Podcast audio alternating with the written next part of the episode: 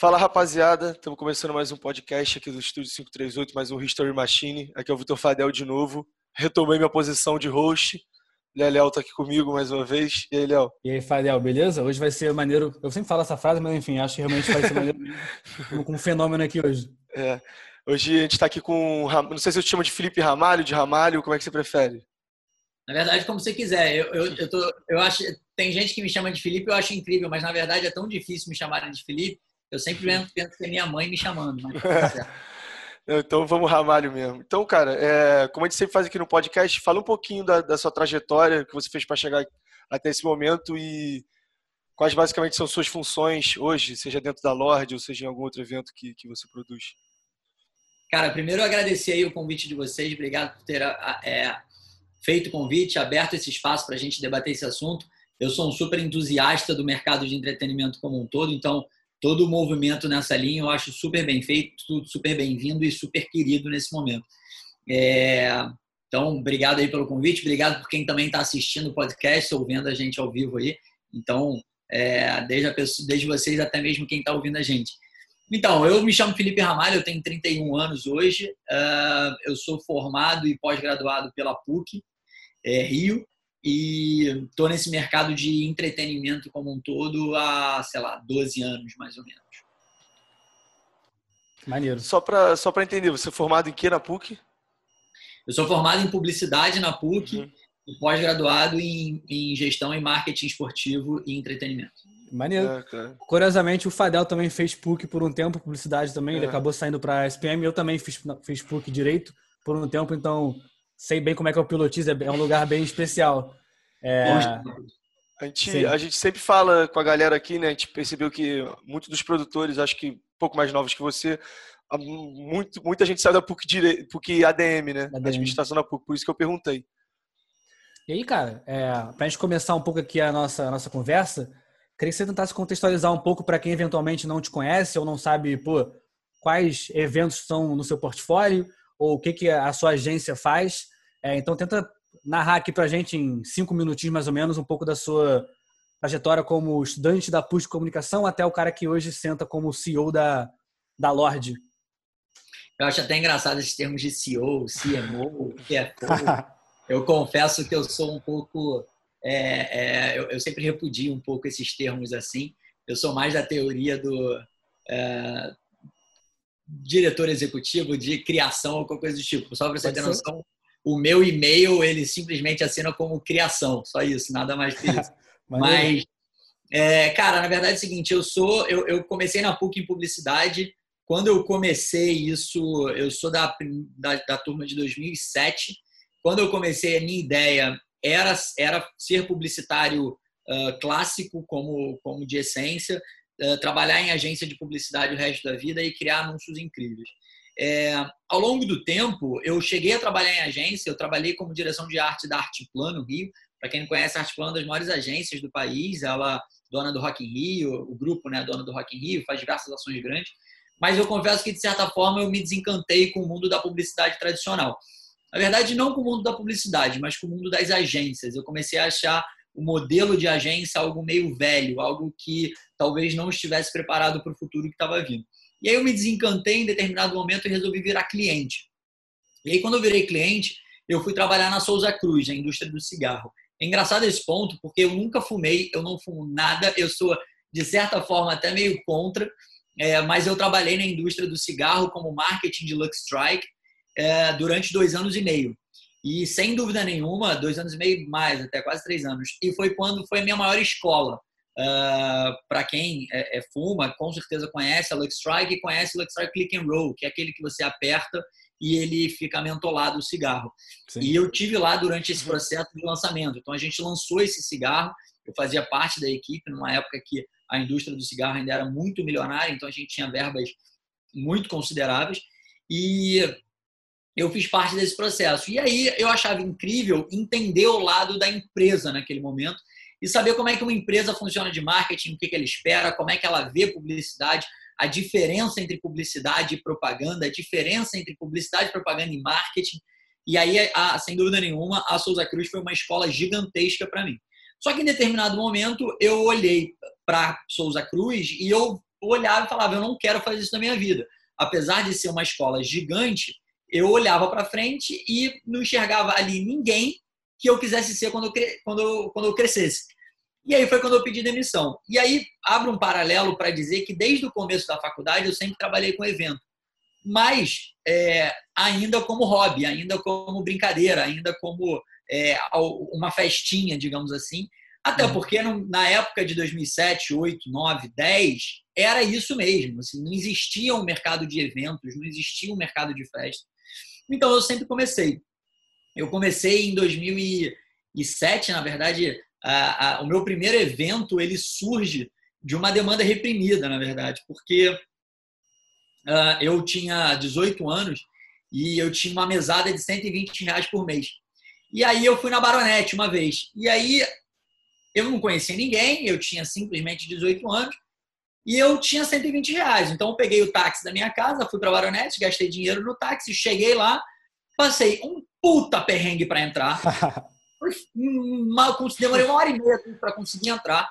Entrei lá, gastei 88 reais, porque a Baronete custava 80 reais de consumo, mais 8 reais de 10%.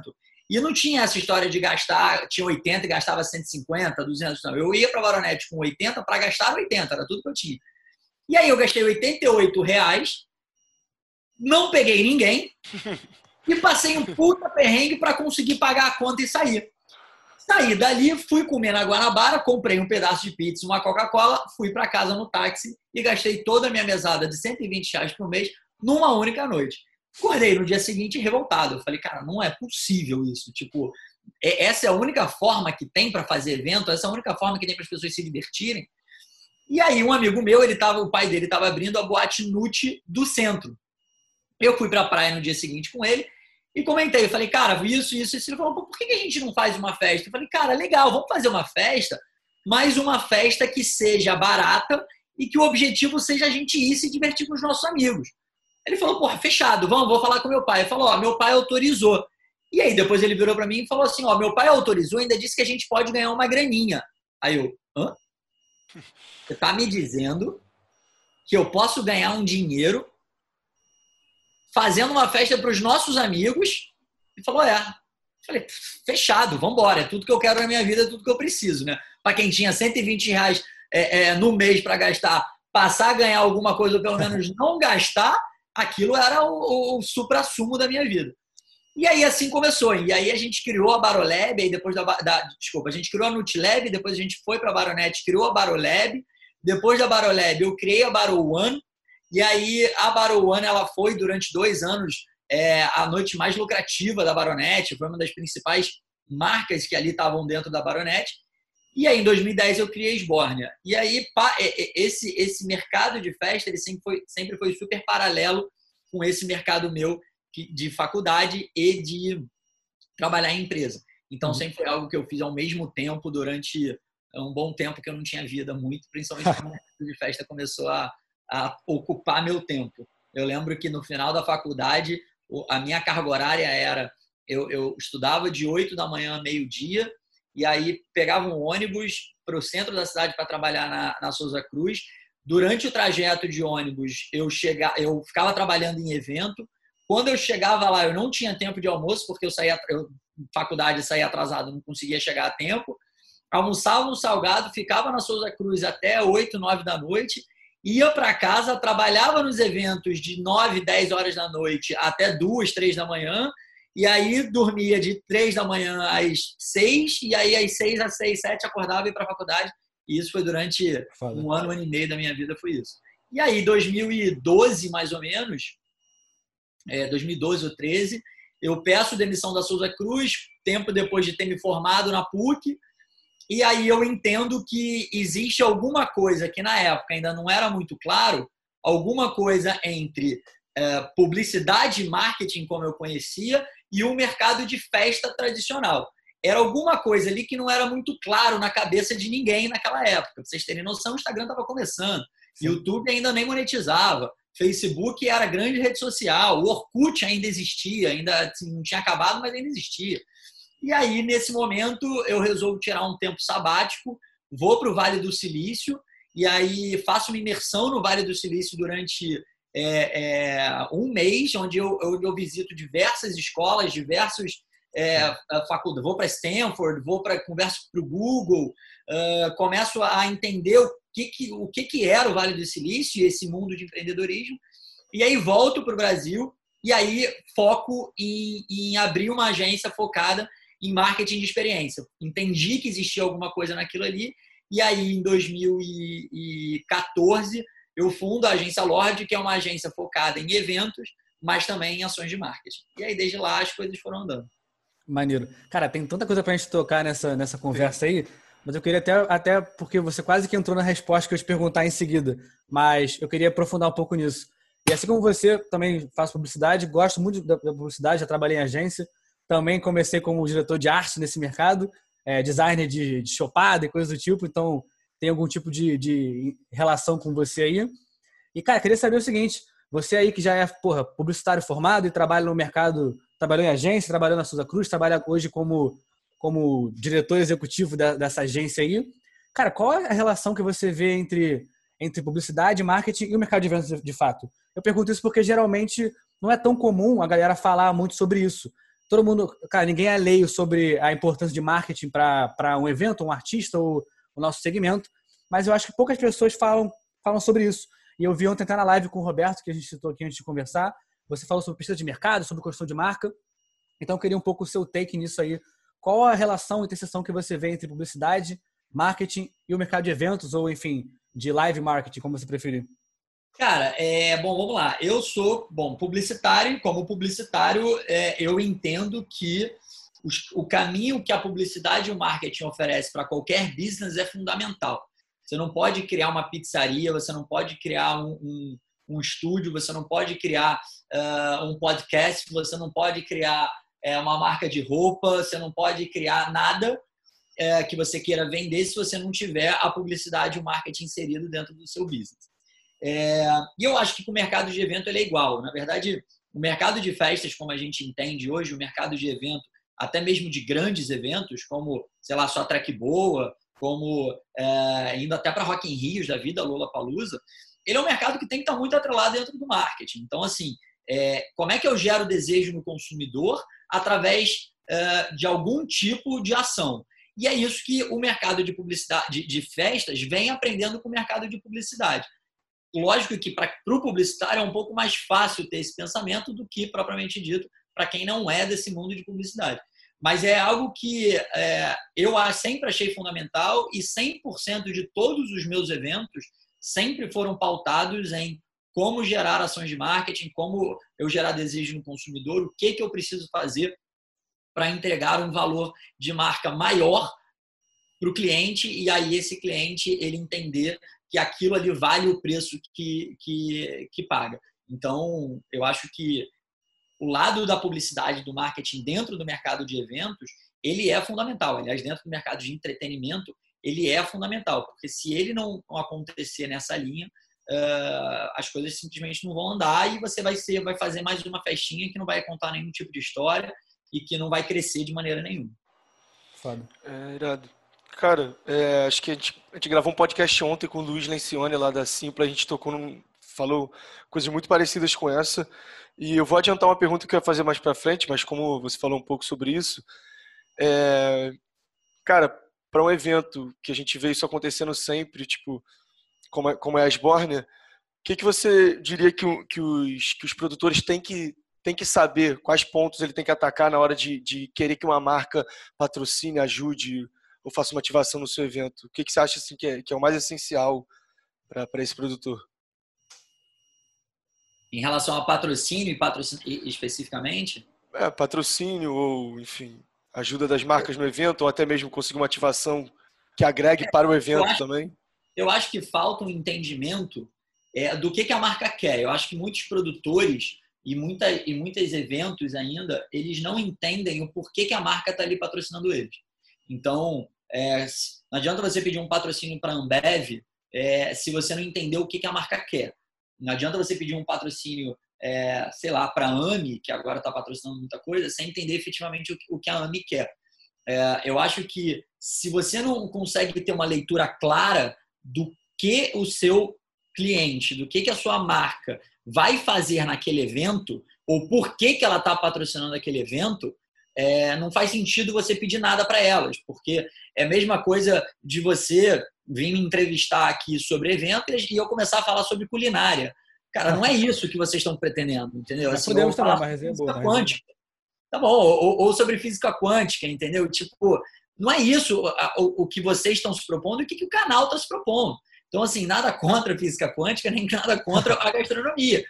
Mas, pelo que eu entendo, o, o, o estúdio de vocês não é um estúdio focado em entender a astronomia mundial. Então, assim, se não tem esse foco, não adianta eu, eu vir para vocês com esse foco. E com a marca mesmo. É, se eu sou uma marca super é, street, se eu sou uma marca super urbana, se eu sou uma marca de rua, se eu sou uma marca é, é, de grande centro urbano, se eu sou uma marca de noite, não dá para pedir patrocínio para Corona. Sim, a conta não fecha, entendeu? Assim, e por que, que não dá para não dá, por que, que não dá para pedir patrocínio para Corona? Não é porque não combina ou porque eu acho que não tem nada a ver. Não, é porque o objetivo da marca onde os CEOs e os diretores da marca trilharam, não é esse. Então, assim, o que eu acho que falta muito para os eventos hoje é entender o que, que o lado de lá quer. O que, como é que o diretor de marca pensa? Como é que o CEO pensa? Como é que o presidente da marca pensa? O que, que eles estão querendo? É, isso vai facilitar muito a vida de quem, de quem quer prospectar qualquer tipo de, de patrocínio. Eu acho que sobre esse tema talvez seja a melhor fala que a gente teve no podcast até hoje, porque Acho que você pintou com muita clareza. É, e esse é um ponto que a gente vê muita dor aqui, cara, dos nossos clientes ou dos nossos amigos, conhecidos e tal. E a gente sempre bate na tecla, e até talvez mais um pouquinho do seu take nisso, seja legal. É, a gente, pelo menos eu tive muita experiência no mundo, no mercado, em que a, a galera sentava para fazer um evento, montava aquele slide de 10, 15 páginas, genérico, mudava no máximo o designer, eu recebia ali no máximo o PSD, o PDF, o PPT, e mudava o nome da marca no final só e obrigado. Então, assim, é, acho que o, o, que o Luiz também falou no nosso podcast, a gente gravou recentemente com ele, e o que você trouxe aqui agora é brilhante. É, ou seja, cara, é um trabalho de cuidado, é uma coisa super personalizada para aquela marca. Tem que ter uma conexão clara para que pô, o CMO, o CEO, enfim, o executivo que vai assinar ou não esse cheque para você, cara, tem que estar tá claro o que, que você ganha, qual é a contraproposta que ele vai ter no seu evento. Então, eu achei é muito legal isso. É isso. E eu acho que o entendimento da publicidade do marketing ela vem muito nisso. É, por que, que uma marca patrocina um evento e não patrocina o outro? É, e eu acho que a publicidade ou o publicitário ou marqueteiro ele consegue ter, ou pelo menos deveria ter, é, esse, esse conhecimento um pouco mais fácil, é, naturalmente, do que, outras, do que outras profissões. E aí, Ramalho, cara, queria entrar numa questão aqui que me marcou muito na sua fala quando você se apresentou aqui no podcast.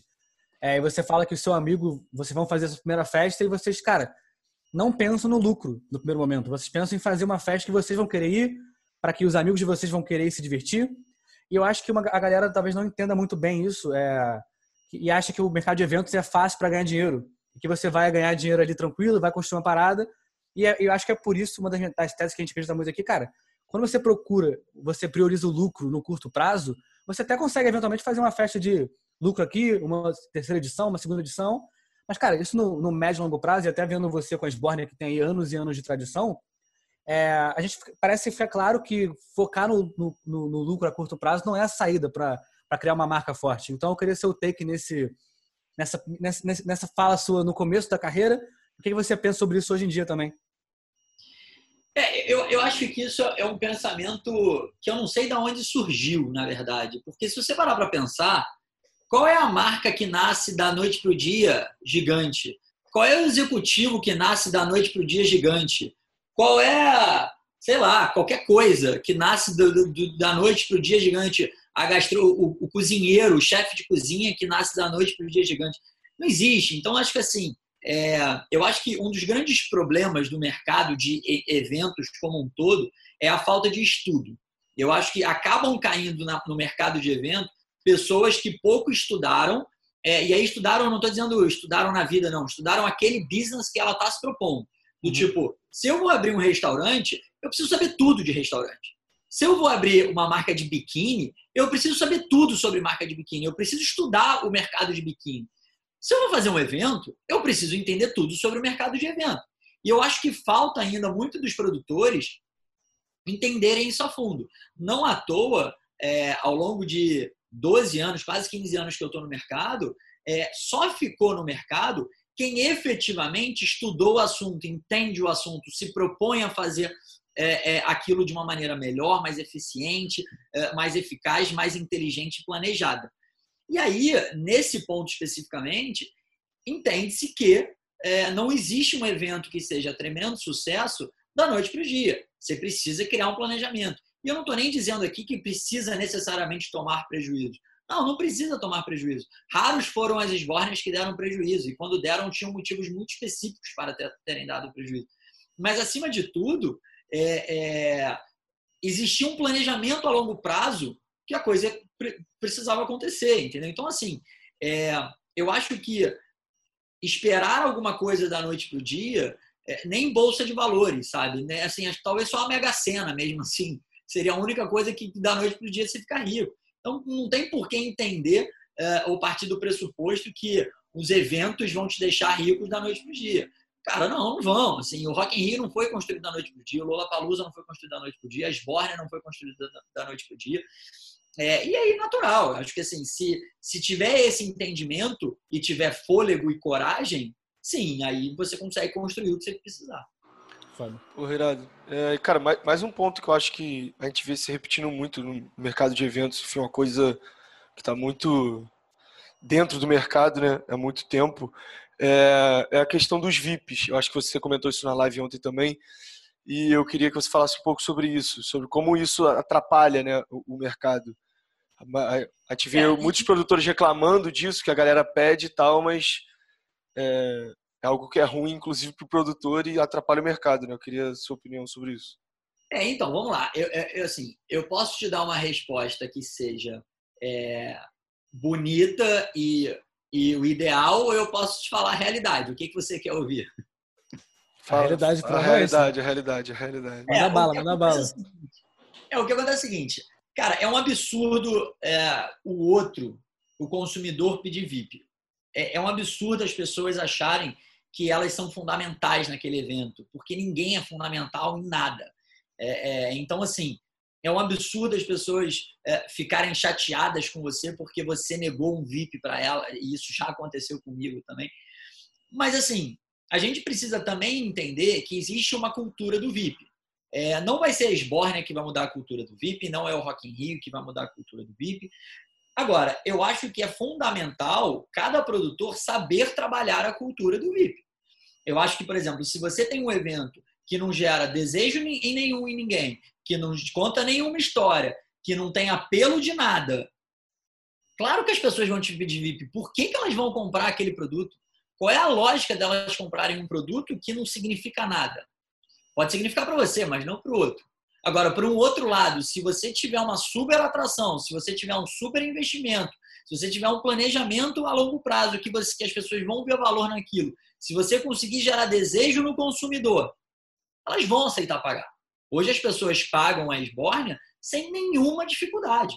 Me arrisco a dizer que eu sou uma das únicas festas do Rio que consegue vender ingresso.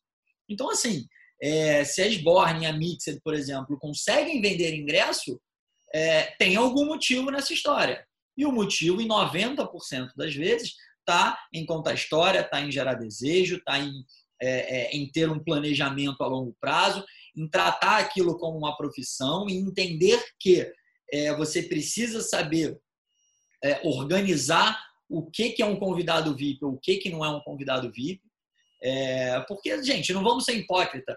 É, se o Neymar pedir para ir no seu evento, você vai cobrar dele? Você não vai, você vai dar um VIP para o Neymar. E o problema não é o VIP do Neymar. O problema é o Neymar mais 75. Entendeu? E aí você precisa entender a operação. Você não vai mandar uma conta para o Neymar. E aí, assim, se você tiver que falar não para o Neymar, você tem que falar não para o Neymar. Ponto. Vou dar um exemplo clássico em Esbórnia do carnaval do ano passado, tinha um carnaval, né? Muitos atores gringos estão no, estão no Brasil. E aí tinha um ator muito famoso de Hollywood no Brasil. Não preciso dizer quem é, mas ele estava no Brasil, um ator de Hollywood que veio para carnaval, para Sapucaí, camarote, aquelas coisas como é normal o carnaval. E aí eu recebo uma mensagem dizendo, ó, no dia do evento, ó, tal pessoa quer ir na Esbórnia, consegue ingresso dele? falo, cara, é ele, consigo e tal, tudo bem, ator de Hollywood, tipo, é uma parada bacana. Só que aí viram para mim e falam, ó, é ele mais 10. Eu falo, ó, não tem a menor condição. É, se os amigos deles quiserem pagar, beleza e tal, mas assim, não dá. Ah, então ele não vai.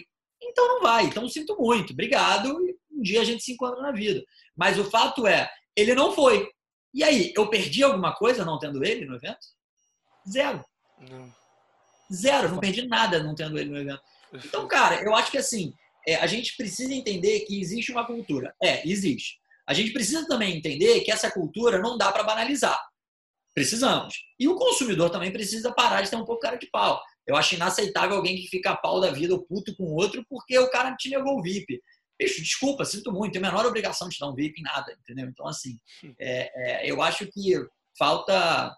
Eu, eu sempre vou bater muito na tecla do estudo, eu sempre vou bater muito na tecla do planejamento, eu sempre vou bater muito na tecla do profissionalismo, que eu acho que falta no mercado.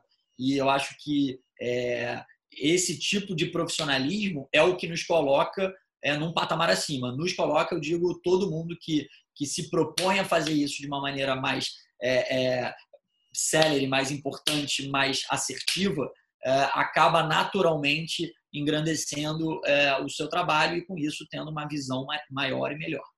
Muito o que tu falou agora. Às vezes cara, até se volta com, contra o produtor, né? Se você, às vezes, um, o público vendo uma festa que sai distribuindo VIP, vai falar assim, pô, se esse produtor não tem carinho com a, com a festa dele, não é uma festa que eu vou querer ir, né? Exato, total. total. Muito do que tu falou, cara, me lembrou até um pouco a conversa que a gente teve com o Renan aqui já da fábrica e até com o Lucas também, que é lá da Levels, e eu acho que muito disso tem a ver com a ideia de tirar a sua festa de um catálogo. Ou seja, cara, se a sua festa, a sua marca, ela tá num catálogo junto de outras 500 festas, a pessoa, o consumidor, vai escolher pelo preço. Então, eventualmente, o VIP faz sentido, 20 reais, 15 reais, 100 reais já fica um preço caro, por exemplo. E quando você vem aqui e fala sobre pesquisa, sobre estudo, sobre construção de marca, sobre um trabalho de longo prazo, não necessariamente voltada para lucrar no curto prazo, eu acho que tem muito sentido a ver, porque tem muito a ver com isso. É você tirar, as, tornar a Sborne ou qualquer festa que seja, cara, como um produto que está diferente daquilo. E aí, o, o, que a gente falou com o Renan, que é uma frase muito maneira, e acho que a Sborne talvez seja o melhor exemplo disso no Rio de Janeiro. É, as pessoas não querem ir para uma festa e a Sborne, por acaso, tá naquele dia ali, ela compara a Sborne contra outra festa, ou uma boate, ou uma chopada. As pessoas querem ir para a Sborne, querem ir para caramba, e é por isso que, como você trouxe aqui, é, os ingressos são, são caros, relativamente falando, com, com o resto do mercado, mesmo assim, vocês estão vendendo tranquilamente isso. E aí, eu vou até colocar. Fala, pode falar, desculpa. Não, não, eu ia só completar isso que você está dizendo. Eu acho que assim, é, os ingressos das Bornes serem caros, eu acho que entra muito no mérito uh, do relativo. Porque, assim, é, uma Ferrari custa um milhão de reais. Mas se eu te dar uma Ferrari de uma Ferrari zero por 100 mil reais, você topa? Você compra? Você arranja alguém? Eu não sei se eu tenho dinheiro, mas eu vou tentar. Mas você vai tentar, concorda comigo? Com Mas, certeza. ao mesmo tempo, 100 mil reais é muito dinheiro. Então, assim, é, agora, uma Ferrari por 100 mil reais, você fala, bicho, levou. Assim, nem que eu peça emprestado essa Ferrari, ou esse dinheiro, pague e depois revenda, entendeu? Mas, assim, Perfeito. é um negócio que vale, o, o, o valor agregado aquilo ali, ele faz muito sentido. E é nesse ponto que a gente se baliza. Então, tipo, a gente sabe que a Esborne é caro, mas a gente tem zero reclamações de valor.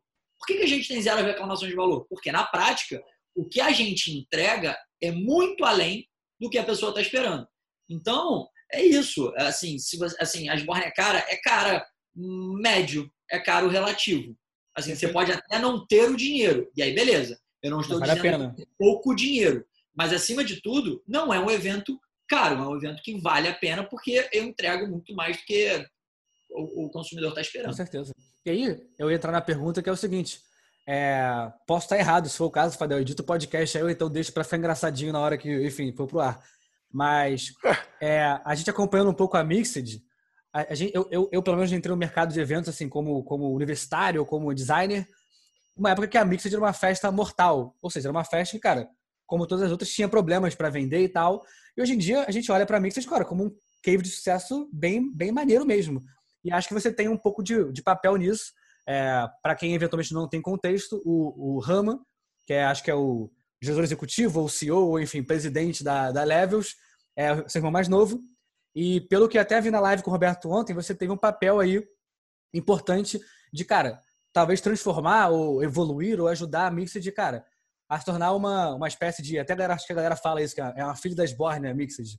Então eu queria que você tentasse trazer, tra trazer da forma mais prática possível, mais tangível possível, que tipo de ações, que tipo de estratégias ou táticas vocês, cara, vocês foram na reunião lá e você falou pro seu irmão, ou você falou pro Lucas, ou você falou pro Felipe, enfim, pra galera da Levels aí. O que, que vocês trabalharam? É, na verdade, a história começa o seguinte: em 2015, a gente fez um planejamento da Sborn, onde a gente fez um planejamento que era ser a maior festa é, do Brasil em quatro anos. A gente conseguiu ser uma das maiores festas do Brasil em três anos. E aí, em 2017, se eu não me engano, ou 2000 e por aí, algo em torno disso, a gente entendia que a Esbórnia fatalmente estava com um público crescente, com crescente de idade. O público da Esbórnia estava ficando mais velho. Então, hoje, a Esbórnia ela tem um público de 26 até 30, 32 anos de idade na média. É, e a gente entendia que em algum momento esse público ia ficar mais velho e que a gente precisaria ter uma, uma festa, ou um evento, ou uma marca que tivesse um público mais novo. E aí a gente foi, a gente tinha duas opções. Ou a gente conversava com alguém no mercado, ou então a gente, a gente criava uma do zero. E assim, a, a, gente é, e eu sou muito da teoria de dividir o bolo. Eu prefiro comer um bolo gostosão com um monte de gente do que comer sozinho um bolo ruim, que duro e queimado, entendeu? Então, assim, eu prefiro dividir o bom do que ficar sozinho ali. E aí, nesse, nesse período, eu vi que meu irmão ele estava com a minha, ele estava começando a Levels, nem sei se a Levels efetivamente ainda existia, já como, como empresa. Uhum. Uh, e ele estava começando a Mixed. E aí eu vi na Mixed um potencial bastante significativo na festa, na marca e no, no neles mesmos.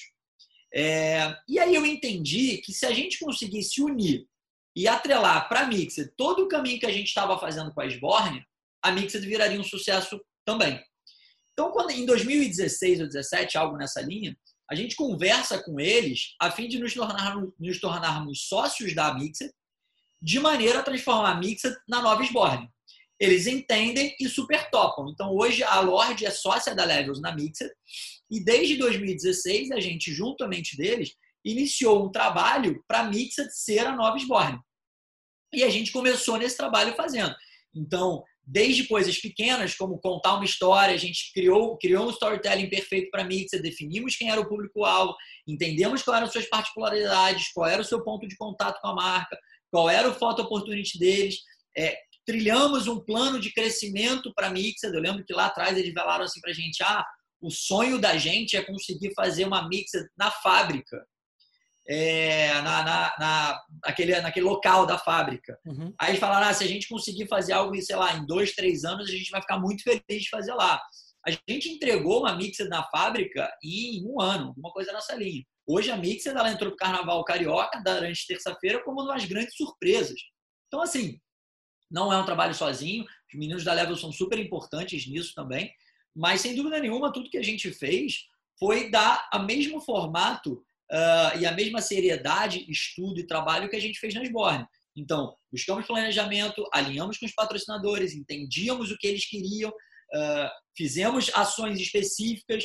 Uh, ao longo do tempo, iniciamos um formato de comunicação. O Lucas depois assumiu a comunicação brilhantemente, vem levando ela muito bem feita. Fenômeno. Então, assim, a gente conseguiu, é, no fim da história, gerar um valor de marca para a Mixer muito significativo. E aí a Mixed hoje, ela ser o sucesso que ela é, não foi da noite para o dia. Não foi num estalo de dedo que ela virou o que é. Talvez as pessoas possam não ter percebido o crescimento. Mas o fato é que a, a Mixed como é hoje, ela começou há quatro anos atrás, há três anos atrás, quando a gente iniciou um trabalho muito significativo da onde a gente queria chegar. Que evento era esse? O que, que a gente queria fazer? Então, é, é, eu volto ao primeiro ponto. Então, assim, é, entender de marketing, entender de publicidade, entender de planejamento, ter estudo de mercado, entender de antropologia do consumo, ou seja, o que, que o consumidor ele quer, o que, que ele está buscando, para onde ele vai. É, e aí eu abro um parênteses rápido só para dizer que a esbórnia surge é disso, de um entendimento claro que o formato que o consumidor estava tava começando era, era outra coisa. E, e as coisas vão se, re, é, vão se remodelando. Em 2015, a gente fez um turning point da, da Sbornia, onde a gente fez um estudo de mercado para entender o que, que o consumidor estava querendo. E aí, a partir daquele momento, a gente parou, a, passou a, a, entregar exatamente o que o consumidor estava querendo. Então, assim, estamos é, falando aqui de estudo, estamos falando aqui de, de trabalho, muito trabalho, é, 90% transpiração, 10% inspiração. É, e eu acho que assim, esse é o caminho para a gente conseguir ter um mercado de evento cada vez mais forte, cada vez mais é, eficiente e efetivamente cada vez mais é, construtivo e, e, e, importante. Pô, nem o que falar. Esse vai ser o nugget, hein, Fadel? Esse podcast, tá sim, sim. Tá maneiro, tá maneiro. Foi uma aula. A resposta foi... Puxa aí, quarto depois disso aí eu deixo também para fazer piada. piada. puxa aí, é... aí. E aí, cara, acho que entrando no, no, mais no fim aqui do nosso podcast, são as perguntas que a gente costuma fazer para todo mundo. É, primeiro, é, que, a gente queria que você desse um conselho para quem está querendo começar no mercado de eventos, que quer ser produtor. E também falar, pode até ser a mesma coisa, falar uma coisa que você queria saber lá atrás, quando você começou no mercado de eventos, que você descobriu durante, durante o caminho aí. Acho que eu queria saber que era possível, porque é, é, quando eu comecei lá atrás, era tanto negatividade nesse assunto que, que é, era, era muito difícil saber que tinha alguma possibilidade futura nisso. Mas, assim, eu acho que para a pessoa que está começando agora, ela tem que entender que esse mercado ele não é um mercado de festinha, não é um mercado de beber em festa. Então, assim, é, se você quer ingresso VIP, se você quer convidar gente para festa, se você quer ter bebida de graça, cara, é, é dá uma festa na sua casa, assim. É, é não, o mercado de evento não é esse. É, eu, assim, os meus, os meus melhores amigos sabem que na Esbórnia é, eu literalmente só consigo encontrar com eles às seis da manhã. Antes das seis da manhã, eles não me veem, eu não falo com eles. Eu brinco dizendo que a Esbarra deve ser uma festa muito legal, que um dia eu tenho vontade de curtir. Nunca consegui. É, e assim, eu acho que o que as pessoas têm que entender é que vai ser preciso é, se ferrar de madrugada, vai ser preciso é, é, virar a noite trabalhando, vai ser preciso dar a cara a tapa, vai ser preciso estudar muito, trabalhar muito, é, é, vai dar errado algumas vezes, mas se der errado e você tiver planejamento, você vai entender como isso é, é, faz sentido na sua história. Então, eu acho que o grande ponto é as pessoas pararem de ver aquilo como uma simples diversãozinha de zoeira. Eu acho que é fundamental em todos os setores entender que é, evento não é simplesmente uma uma festinha. evento é você não curtir a festa que você está criando. Caralho, isso é muito maneiro. E aí, até quero lançar uma polêmica aqui, Fadel, lançar uma polêmica na última pergunta. Porque eu já vi o Renan da Fábio copiando as perguntas. Por favor, copie mais se quiser, né? Se você ouvir isso aqui, copie todas que você quiser. Nosso ídolo aí. É... E o Roberto também te perguntou isso ontem, então, bem, a pergunta deve ser boa, então, eventualmente, vou querer repeti-la aqui para você. E é o seguinte, cara, onde é que você vê, onde é que você se vê onde você vê a Lorde, onde você vê a Sbornia, ou enfim, a Mixed, ou a, a Levels também, o que você quiser opinar em relação a isso daqui a cinco anos. E é um trabalho, eu sei, essa pergunta é difícil, eu repito todo podcast isso aqui, mas é um trabalho também de imaginação, talvez, de sonhar também. O que, é que você pensa aí? Eu acho que assim, você falou uma coisa que eu acho que tem que tomar muito cuidado. É um trabalho de sonhar. É, eu me permita discordar um pouco de você. Eu não acho que seja um trabalho de sonhar, eu acho que é um trabalho de objetivo. Eu acho que assim, é, eu sonho em ser é, a pessoa mais rica do mundo. É, mas, cara, muito provavelmente eu não estou trabalhando para ser a pessoa mais rica do mundo. Então, é, é, eu não posso ter esse um objetivo. Eu posso ter um objetivo de ser rico, eu posso ter um objetivo de ser é, grande, de ser forte, de ser. Mas assim, não é, não é a minha realidade. Assim, eu não sou um fisiculturista. Então eu não posso ter como objetivo ser o homem mais forte do mundo. Cara, eu não tenho dedicação para isso. Então, assim, se eu não tenho dedicação, é, isso pode ser um sonho, mas não é um objetivo. E eu acho que é, quando a gente fala disso, a gente tem que entender muito o que é sonho e o que é objetivo. É, a gente lá atrás, a gente nunca teve um sonho de ter a maior festa do Brasil. A gente teve um objetivo: vamos transformar ela na maior festa do Brasil. Hoje, quando a gente olha para o futuro, é, ainda mais no momento de pandemia, é sempre muito difícil responder isso, porque as coisas estão mudando muito, o cenário está mudando muito.